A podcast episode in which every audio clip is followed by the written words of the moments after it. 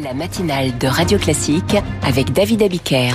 7h41 sur Radio Classique. Bonjour Christian Macarian. Bonjour David. Avec vous, c'est l'écho du monde chaque jour. Et aujourd'hui, Emmanuel Macron est en Inde et demain également une visite symbolique mais qui s'inscrit dans une relation franco-indienne de plus en plus étroite. Emmanuel Macron va assister demain à la parade militaire qui célèbre l'entrée en vigueur de la Constitution indienne le 26 janvier 1950.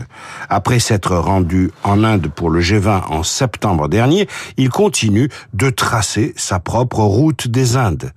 Dans ses échanges avec le Premier ministre indien, Narendra Modi, il sera question d'armement, puisque la France est le deuxième fournisseur d'armes de l'Inde, laquelle a fait l'acquisition de 32 rafales 2020 et 2022.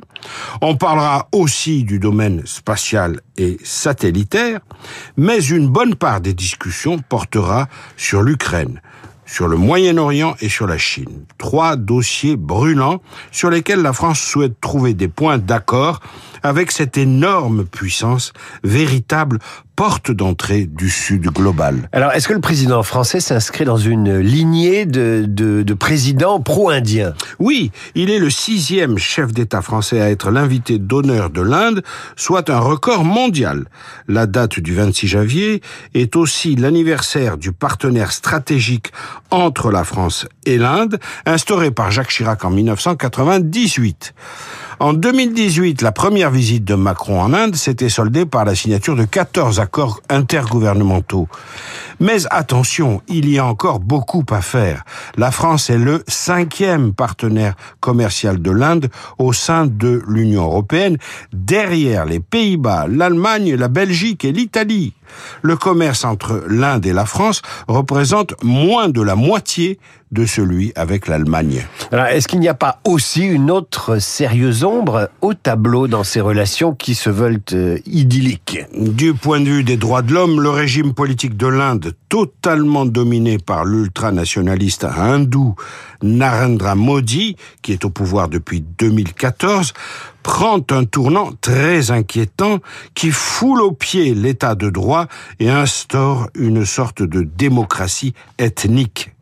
Dans moins de trois mois, à l'issue des élections générales, Narendra Modi obtiendra assurément un troisième mandat de Premier ministre.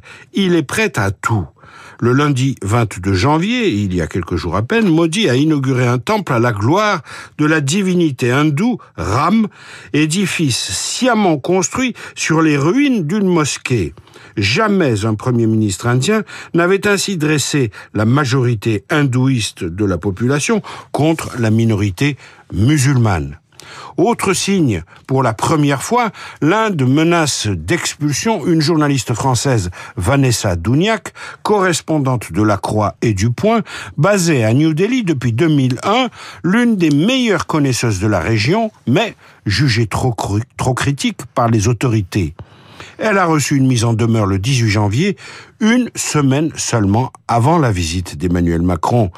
Une sorte de test, somme toute, pour mesurer jusqu'où la France peut privilégier ses intérêts sur ses principes fondamentaux. Et une visite du président français qui fait suite à la visite de Modi en France en juillet euh, dernier. Il avait euh, assisté aux cérémonies du 14 juillet. Merci Christian. À demain.